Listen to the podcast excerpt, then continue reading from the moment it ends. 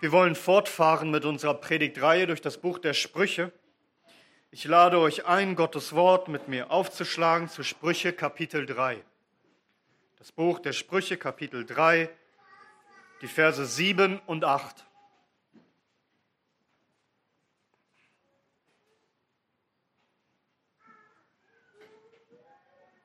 Hört das Wort des Herrn. Sei nicht weise in deinen Augen.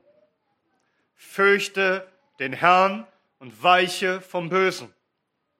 Es wird Heilung sein für deinen Nabel und Erquickung für deine Gebeine. Amen. Amen. Lasst uns beten. Dank sei dir, unser Gott, für dein herrliches Wort. Denn wir leben nicht vom Brot allein, sondern von jedem Wort, das aus deinem Mund kommt. Und so Herr, speise uns geistlich. Mach uns stark in dir. Segne uns durch dein Wort. Wir bitten es in Jesu Namen. Amen. Amen. Nehmt gerne Platz.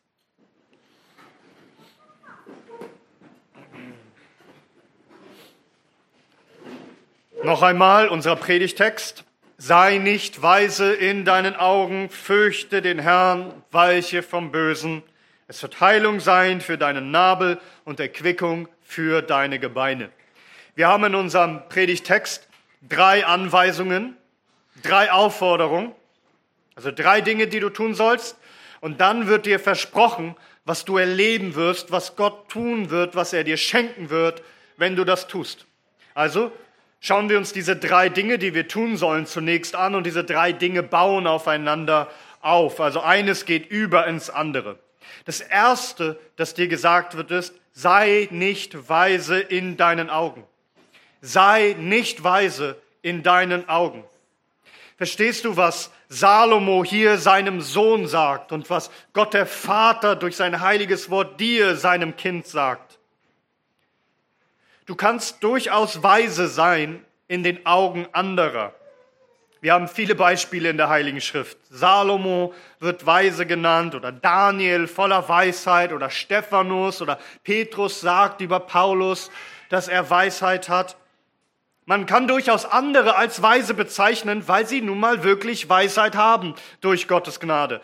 Andere können dich als weise ansehen und dich als weise bezeichnen, wenn du wirklich weise bist. Doch Gottes Wort sagt dir, dass du dich nicht selbst für weise halten sollst. Also sei nicht weise in deinen eigenen Augen. Halte dich nicht selbst für weise. Das meint so viel wie, sei nicht eingebildet. Sei nicht hochnäsig. Denk nicht, du sitzt auf einem hohen Ross und in voller Selbstvertrauen meinst du, die Weisheit mit Löffeln gefressen zu haben, wie man sagt. Jemand, der sich ganz schlau vorkommt, und auf alle herabschaut und es immer besser weiß, ein Besserwisser, denke nicht von dir selbst, dass du immer Bescheid weißt, dass du immer richtig liegst mit deiner Erkenntnis. Bleibe demütig, bleibe selbstkritisch. Du hast schon oft geirrt in deinem Leben und du wirst es noch oft tun. Halte dich nicht selbst für klug. Sei nicht eingebildet, bleibe immer ein Lernender, immer einer, wenn er auf sich selbst schaut, der versteht, dass er dazulernen muss. Einer, der wirklich weise war, ein bekannter Bibellehrer, Matthew Henry, er sagt von sich selbst, hört einmal, fühlen wir uns nicht selbst als Lernende, die je länger wir lernen, immer mehr bereit sind zu hören, damit wir immer mehr lernen? Also schaust du auf dich selbst, mit deinen eigenen Augen bewertest dich selbst, halte dich nicht selbst für jemanden, der alles erkannt hat. Sprüche 26, Vers 12. Siehst du einen Mann, der in seinen Augen weise ist? Für einen Toren ist mehr Hoffnung als für ihn. Hast du das gehört? Lass mich euch eine Geschichte erzählen. Denn Weisheit in der Bibel ist ja nicht nur intellektuelles Abwägen von Lebensentscheidungen. Mit Weisheit sind generell Fähigkeiten auch gemeint, sie, sie wirklich einzusetzen, wie zum Beispiel bei Handwerkern. Die Bibel redet auch bei Handwerkern von Weisheit. Meine Frau war vor kurzem im Bauhaus und hat sich Bretter zusägen lassen und dann holt sie diese Bretter ab und sie hatte ein Maßband dabei, um nachzumessen, ob es wirklich richtig gesägt ist. Und als sie sagt, dass sie das nachmessen will, gefiel das einem Mitarbeiter überhaupt nicht. Also der, der fühlte sich sozusagen in seiner Ehre gekränkt. Da kommt sozusagen meine Frau und möchte die Arbeit kontrollieren. Er meint, man braucht das nicht nachmessen. Er macht seine Arbeit schon 25 Jahre lang oder wie lange auch immer. Das wird schon richtig sein. Meine Frau holt noch andere Bretter ab, sie messt nach und, und tatsächlich ein Brett war falsch zugesägt. Sie kommt zu dem Mitarbeiter und wie schimpft dieser? Und dann fragt er sich, wer war das, der das so falsch zugesägt hat? Und wie staucht er diesen Mitarbeiter lautstark vor allen anderen zusammen? Er schimpft, er stellt ihn als dumm dar. Sowas würde ihm natürlich nie passieren und alle bekommen das mit. Und meiner Frau ist das ganz unangenehm und sie sagt, besser sollte er nicht so reden, weil Hochmut kommt vor dem Fall. Nicht, dass er jetzt gedemütigt wird. Also er nimmt sich der Sache an der Meister höchstpersönlich, er sägt es zu und siehe da, er vermasselt es ganz genauso. Und zwar ganz genauso wie sein Kollege, den er gerade vor allen anderen fertig gemacht hat. Was für eine Demütigung. Plötzlich war er ganz ruhig, ganz still. Sei nicht weise in deinen eigenen Augen. Du kannst durchaus viel wissen es kann sein, dass du viel Wissen hast, viel Weisheit und diese Weisheit gut einsetzen kannst, zum Beispiel im Handwerk. Aber wie gehst du jetzt damit um? Hältst du dich selbst für weise in deinen eigenen Augen? Stehst du da, eingebildet und arrogant mit geschwollener Brust, als Neunmann klug, hochnäsig, selbstgefällig, als würdest du keine Fehler machen können und niemals irren, als bräuchtest du keinen Rat, als müsstest du dir gar nichts mehr sagen lassen und brauchst keine Korrektur mehr annehmen. Nein! Sei nicht weise in deinen eigenen Augen. Bleib demütig. Und gerade wenn du ein junger Mensch bist, musst du das hören. Das Buch der Sprüche ist ja geschrieben, gerade besonders für junge Männer, weil sie besonders in der Gefahr stehen, ein Naseweiß zu sein, ein neunmal klug, ein Besserwisser. Einer, der selbst kaum Lebenserfahrung hat, aber meint, er hat die ganze Welt verstanden und könnte vorlaut jetzt jedem sagen, wo es lang geht. Leider müssen junge Menschen dann erst häufig sehr, sehr demütigende Erfahrungen machen, um zu begreifen, dass mit ihnen die Weisheit weder geboren ist noch aussterben wird. Eines der, der größten Hindernisse, wirklich weise zu werden, ist zu glauben, dass man es schon ist. Zu meinen, man sei schon genug weise. In Sprüche 12, Vers 15 heißt es, der Weg des Narren ist richtig in seinen Augen. Er glaubt, er macht alles richtig. Aber der Weise erhört auf Rat. Also bilde dir nicht ein, du hättest genug Weisheit, um dein eigener Führer deines Lebens zu sein, als müsstest du nicht ständig weiterlernen aus Gottes Wort, als bräuchtest du nicht ständig auch Leitung und Belehrung und auch Rat von anderen. Achte darauf, dass du nicht in Selbstgenügsamkeit, im Selbstvertrauen, in Selbstgefälligkeit lebst, sodass du nach deinem eigenen Gutdünken einfach meinst, du könntest schon alles wissen und wüsstest ganz genau, wo es lang geht. Nicht sich selbst zu vertrauen, nicht weise zu sein in den eigenen Augen, sondern Gott zu erkennen. Es heißt in Jesaja 5, Vers 21, Wehe denen, die in ihren Augen weise und bei sich selbst verständig sind. Oder es heißt in Römer 12, Vers 16, seid gleichgesinnt gegeneinander, sind nicht auf hohe Dinge, sondern haltet euch zu den Niedrigen, seid nicht klug bei euch selbst. Seid nicht klug bei euch selbst. Jemand, der sich selbst für weise hält, den erkennt man sehr leicht. Man erkennt ihn daran, dass er Gott gar nicht bittet um Weisheit, dass man ihn gar nicht findet im Gebet. Er schenkt mir Weisheit, er führe mich, Ein Mensch, der gar nicht Gottes Wort er, erforscht und fragt, was Gott sagt, was Gottes Weisheit ist, weil er nach seinem eigenen Ermessen und seinen Gedanken und seinen Ideen handelt. Du erkennst einen Menschen auch daran, dass er niemals ältere Geschwister wie seine Ältesten, wie seine Pastoren oder andere ältere und weisere Geschwister um Rat bittet. Diese Person bittet nie um Rat, und sie einfach so schon weiß, was es zu tun gilt. Du erkennst diese Person auch daran, dass sie Fehler nicht zugeben kann, weil sie immer alles richtig macht und sich nicht einfach entschuldigen kann. Du erkennst sie daran, dass sie anderen gar nicht zuhört, sondern immer nur andere belehren will, statt demütig zu sein und selbst von den Geringsten zu lernen. Doch anstatt zu denken, wie weise und wie toll du bist, solltest du etwas ganz anderes tun. Du solltest nicht weise sein in deinen Augen, sondern Gott sollte der allein weise sein in deinen Augen. Das heißt, anstatt deine Augen auf dich zu richten, solltest du deine Augen richten auf den hohen und erhabenen, den allweisen Gott. Dass du nämlich erkennst, dass du keine Weisheit in dir selbst hast und dass alle Weisheit von Gott kommt. Dass du den richtigen Platz vor Gott einnimmst und das führt uns zu unserem nächsten Punkt, nämlich das Gegenteil von Selbstgefälligkeit und Stolz, von Arroganz, von Überheblichkeit, nämlich den Herrn zu fürchten. Und das ist das Zweite, was dir gesagt wird. Also sei nicht weise in deinen Augen, fürchte den Herrn. Der zweite Punkt, fürchte den Herrn. Das ist das Gegenteil von weise zu sein in seinen eigenen Augen, nämlich zu begreifen, dass du in dir selbst nicht weise bist, sondern dass Gott zu fürchten ist, weil er der Weise, der Heilige, der Gerechte, der Schöpfer, Erhalter und Führer deines Lebens ist und am Ende auch der Richter deines Lebens. Also sei nicht weise in deinen Augen, sondern Gott sei weise in deinen Augen, demütige dich vor ihm und staune über seine Weisheit, erkenne, dass er unendlich viel größer ist als du. Und darum solltest du eine angemessene Furcht vor ihm haben.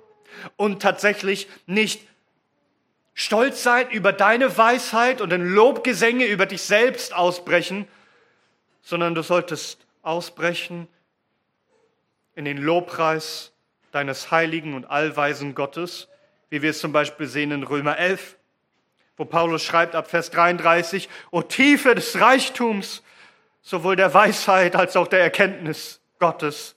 Wie unausforschlich sind deine Gerichte und unergründlich seine Wege. Denn wer hat den Sinn des Herrn erkannt? Oder wer ist sein Mitberater gewesen? Oder wer hat ihm zuvor gegeben und, und dass es ihm vergolten werde? Denn vor ihm und durch, denn von ihm und durch ihm und für ihm sind alle Dinge, ihm sei die Herrlichkeit in Ewigkeit. Amen. Amen. Denk nicht groß von dir, denk groß von Gott. Seine Weisheit und seine Macht, er ist der Furchtgebietende. Wenn du ihn wirklich erkennst und seine Weisheit, dann wirst du plötzlich so groß mit Hut vor ihm. Also Gottes Herrlichkeit zu erkennen, das ist das wahre Gegenmittel gegen alle Selbstherrlichkeit. Denkst du, dass du weise bist? Was glaubst du eigentlich, wer du bist? Fürchte Gott. Sonst muss der Herr mit dir so sprechen wie mit Hiob. Es heißt in, in Hiob 38, da spricht der Herr, wer ist es, der den Rat verdunkelt mit Worten ohne Erkenntnis? Gürte doch wie ein Mann deine Lenden, so will ich dich fragen und du belehre mich. Wo warst du, als ich die Erde gründete? Tu es mir kund, wenn du Einsicht besitzt. Und der Herr stellt ihn eine Frage nach der anderen und Hiob hat auf nichts eine Antwort. Und es heißt in Hiob 40 ab Vers 3, und Hiob antwortete den Herrn und sprach, siehe, zu gering bin ich, was soll ich dir erwidern? Ich lege meine Hand auf meinen Mund. Einmal habe ich geredet und ich will nicht mehr antworten und zweimal und ich will es nicht mehr tun. Und später heißt es dann in Kapitel 42 und Hiob antwortete dem Herrn und sprach, ich weiß, dass du alles vermagst und kein Vorhaben dir verwehrt werden kann. Und wer ist es, der den Rat verhüllt ohne Erkenntnis? So habe ich denn beurteilt, was ich nicht verstand, Dinge zu wunderbar für mich, die ich nicht kannte. Höre doch, und ich will reden. Ich will dich fragen und du belehre mich. Mit dem Gehör des Ohres hatte ich von dir gehört, und nun hat mein Auge dich gesehen, darum verabscheue ich mich und bereue in Staub und Asche. Begreifst du? Das ist der einzig rechte Platz vor dem Herrn, den Allmächtigen und Allweisen. Ja, wenn du dich mit so manchen Menschen vergleichst, dann kommst du dir ganz toll und ganz weise vor und denkst, wie groß du bist. Vergleiche dich mit dem Herrn. Und du wirst erkennen, wie klein und wie elend und verabscheuungswürdig du bist. Das ist also die rechte Reihenfolge. Sei nicht weise in deinen Augen, sondern fürchte den Herrn. Denk nicht groß von dir, denk groß von ihm so dass du dies verstehst. Nicht wer ich bin, nicht was ich meine, ist entscheidend, sondern wer er ist und was er meint. Ich unterwerfe mich ganz ihm. Denn allein sein Urteil und seine Weisheit gilt. Er ist Gott, Schöpfer, Erhalter und Führer und Richter aller Dinge. Ich beuge mich vor ihm. Jeremia Kapitel 9, Abvers 22. So spricht der Herr der Weise rühme sich nicht seiner Weisheit und der Starke rühme sich nicht seiner Stärke. Der Reiche rühme sich nicht seines Reichtums, sondern wer sich rühmt, rühme sich dessen. Einsicht zu haben und mich zu erkennen, dass ich der Herr bin, der Güte, Recht und Gerechtigkeit übt auf der Erde. Denn daran habe ich wohlgefallen, spricht der Herr. Oder wie Paulus es kurz auf den Punkt bringt in Römer 11, Vers 20, sei nicht hochmütig, sondern fürchte Gott. Das ist der Anfang von wahrer Weisheit. Sprüche 1, Vers 7. Die Furcht des Herrn ist der Anfang der Erkenntnis. Oder Sprüche 9, Vers 10. Die Furcht des Herrn ist der Weisheit Anfang und die Erkenntnis des Heiligen ist Verstand. Hier muss alles beginnen den Herrn zu erkennen. Wenn du nicht mehr weise bist in deinen eigenen Augen, sondern Gott der Allweise ist in deinen Augen und du ihn fürchtest, dann wird daraus etwas Praktisches entstehen. Etwas, was in deinem Leben sichtbar wird. Und das führt uns zu unserem dritten Punkt. Du sollst weichen vom Bösen. Drittens, weiche vom Bösen. Sei nicht weise in deinen Augen, fürchte den Herrn und weiche vom Bösen. Sich selbst nicht mehr für weise zu halten, sondern Gott zu fürchten, muss, wenn es in Wahrheit geschehen ist, dazu führen, dass du weichst vom Bösen, dass du Buße tust, abkehrst von der Sünde und auch in deinem alltäglichen Leben weichen willst von der Sünde, um sie nicht zu tun. Sprüche 16, Vers 6. Durch Güte und Wahrheit wird die Ungerechtigkeit gesühnt und durch die Furcht des Herrn weicht man vom Bösen. Wie weicht man in Wahrheit vom Bösen? Durch die Furcht des Herrn. Die Furcht des Herrn muss einziehen in deinem Herzen. Wie wird sich das praktisch erweisen? Indem du weichst vom Bösen. Hiob 28, Vers 28. Und zum Menschen sprach er, siehe, die Furcht des Herrn ist Weisheit und vom Bösen weichen, das ist Verstand. Den Herrn zu fürchten bedeutet anzufangen, das Böse zu nennen, was er böse nennt. Gott für weise zu halten, dass er weiß, was gut und was böse ist und darum ihm gehorchen zu wollen. Vom Bösen zu weichen heißt alles zu verurteilen und von allem weichen zu wollen, zu wollen, was Gott nicht gefällt und was er verurteilt. Verstehst du? Die rechte Einstellung gegenüber Gott zeigt sich in der rechten Einstellung gegenüber der Sünde, gegenüber dem Bösen. Wo man Gott fürchtet, wird man sich davor fürchten, gegen ihn zu sündigen. Ist das der Fall bei dir? Sag, hältst du dich selbst für weise, für schlau, für klug? Oder hast du schon den rechten Platz vor Gott eingenommen und vor deinen Mitmenschen? Dass du keiner ist, der aufgeblasen umher schreitet und sich für besonders klug hält, sondern ein demütiger Mensch, einer, der wahre Weisheit besitzt. Weißt du vom Bösen in Wahrheit, weil du Gott fürchtest, weil du ihn ehren willst? Wenn du das tust, wenn du das in Wahrheit tust, dass du nicht weise bist in deinen eigenen Augen, dass du Gott fürchtest und dass du weißt von Bösen, diese drei Dinge, die aufeinander aufbauen. Wenn du das tust, dann wird dir hier etwas versprochen. Etwas, was du erleben wirst. Vers 8. Es wird Heilung sein für deinen Nabel und Erquickung für deine Gebeine. Also wenn du demütig bist, wenn du Gott fürchtest und vom Bösen weißt, dann wird Gott selbst dir etwas Gutes tun. Dir wird hier Heilung versprochen, Genesung, Gesundung, Wiederherstellung. Von was? Es heißt hier Heilung für deinen Nabel. Gemeint ist der Bauchnabel, also an dem die Nabelschnur hing. Salomo weiß, dass hier sozusagen der zentrale Punkt des Menschen liegt. Also hier hing die Lebensschnur, hier floss dem Kind im Mutterleib Leben zu, alles zum Leben. Wenn du demütig bist, nicht weise in deinen Augen, sondern Gott fürchtest und vom Bösen weichst, wird dir in dem Zentrum deines Seins in deinem ganzen Leben, in deinem ganzen Leib. Deswegen hat die Septuaginta, die griechische Übersetzung von diesem hebräischen Text, es einfach übersetzt mit Leib. Dir wird Leben zu deinem Leib, Heilung zu deinem Leib zuströmen. Dein ganzer Leib wird genesen. Es wird Heilung sein für deinen Leib und Erquickung für deine Gebeine.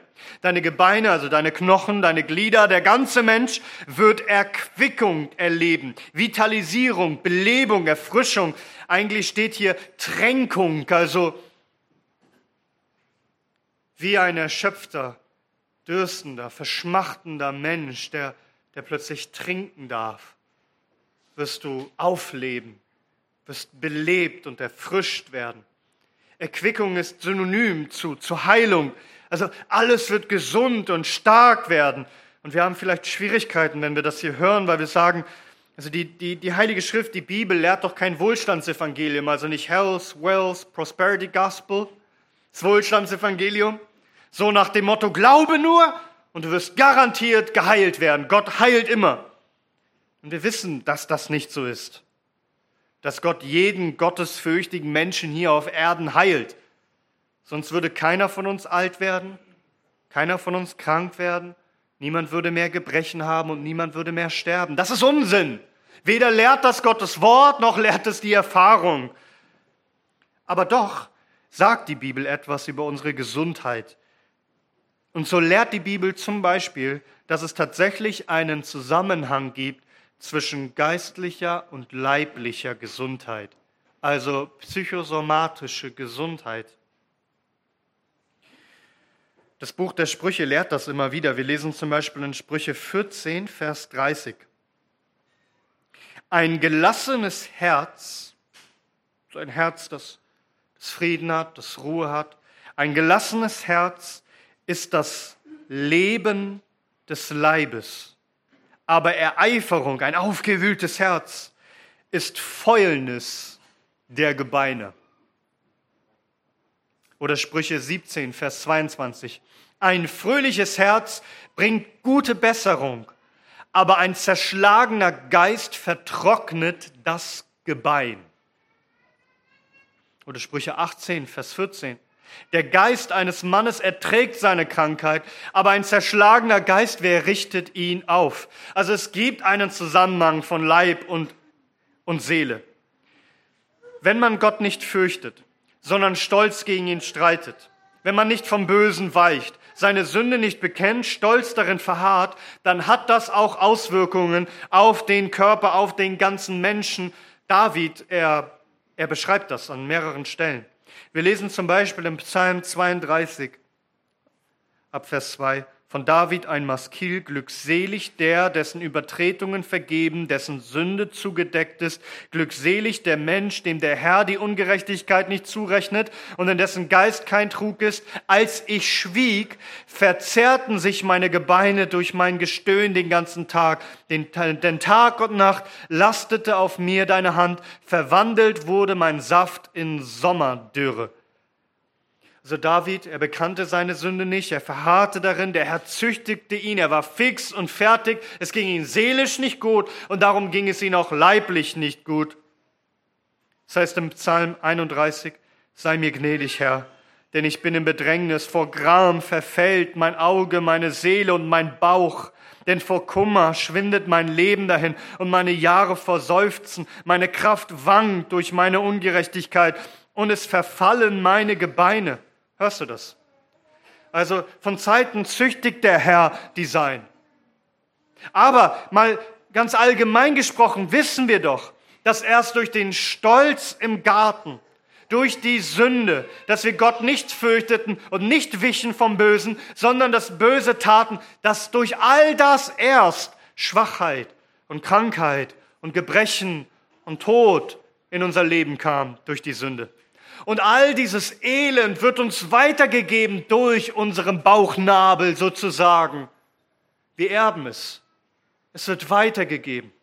All dieses, all diese Zerbrechlichkeit, all diese Krankheit, all diese Sünde, all diese Schuld, sie wird weitergegeben von Generation zu Generation. Doch sich zu bekehren, also anzufangen, Gott zu fürchten, nicht mehr weise zu sein in den eigenen Augen, sondern zu weichen vom Bösen, ist also die Umkehrung von diesem Fluch, der auf uns liegt seit Garten Eden. Gott zu fürchten bringt wieder Gesundheit zu uns, bringt wieder Heilung zu uns. Wie zu unserem Bauchnabel im Zentrum unseres Seins kommt wieder Gott mit seiner Furcht und damit mit seiner Heilung und seiner Wiederherstellung. Sprüche 4, da heißt es, mein Sohn, höre aufmerksam auf meine Worte. Neige dein Ohr zu meinem Reden, lass sie nicht von deinen Augen weichen, bewahre sie im Inneren deines Herzens, denn Leben sind sie denen, die sie finden, und Gesundheit ihrem ganzen Fleisch. Gesundheit ihrem ganzen Fleisch. Das will ich nicht wegerklären. Das steht hier. Gott zu kennen ihn demütig zu fürchten, zu weichen vom Bösen, ist in Wahrheit das reine Lebenselixier. Es bringt wahres Leben, Erquickung für die Seele. Heißt das nun, dass wir geheilt werden hier auf Erden von aller Krankheit, alle, die Gott fürchten? Nochmal, nein, das wissen wir doch. Aber dürfen wir darauf vertrauen, dass wenn wir Gott fürchten und weichen von Bösen, dass das gesund für uns ist? Dass er uns aufrichtet in so mancher Schwachheit und Gebrechen? Und noch mehr als das. Werden wir vielleicht nicht vollständig geheilt hier auf Erden, sondern werden alt, krank und schwach und sterben? Tatsächlich ist die Heilung, die wir auch sehen im Neuen Testament, ja nur ein Vorgeschmack auf das, was uns erwartet, wenn der Herr uns in Wahrheit vollkommen heilt und erquickt und eines Tages werden wir vollständig geheilt sein. Im Folge der Sünde ist die Menschheit krank, auf dem Weg zum Tod und braucht Heilung, aber hier ist Heilung und ewiges Leben, vollständige, allumfassende Heilung. Das heißt in Wahrheit, die rechte Beziehung zu Gott führt zu ewiger Glückseligkeit und Gesundheit für Leib und Seele. Da wird keine Krankheit mehr sein, kein Gebrechen, kein Schmerz, kein Leid, kein Tod mehr.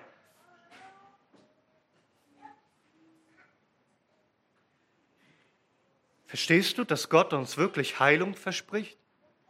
Mag er uns hier und dort mal ein Vorgeschmack geben, indem er hört auf unsere Gebete und uns wiederherstellt, wo wir krank waren.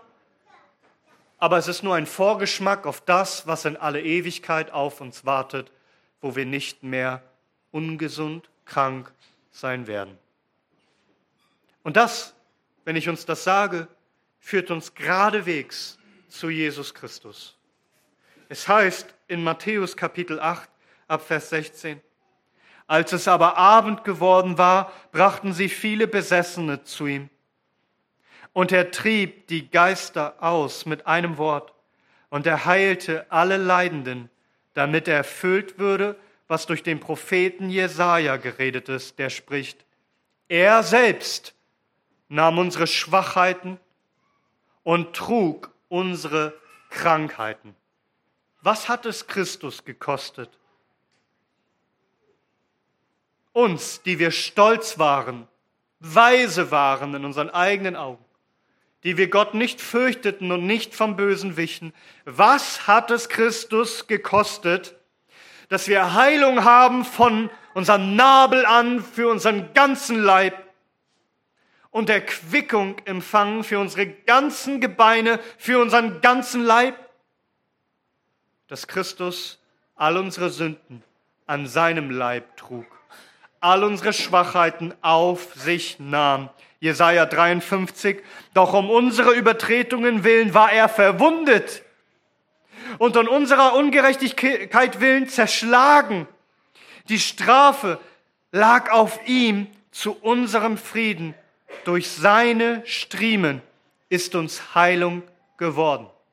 Ja, wir haben Heilung.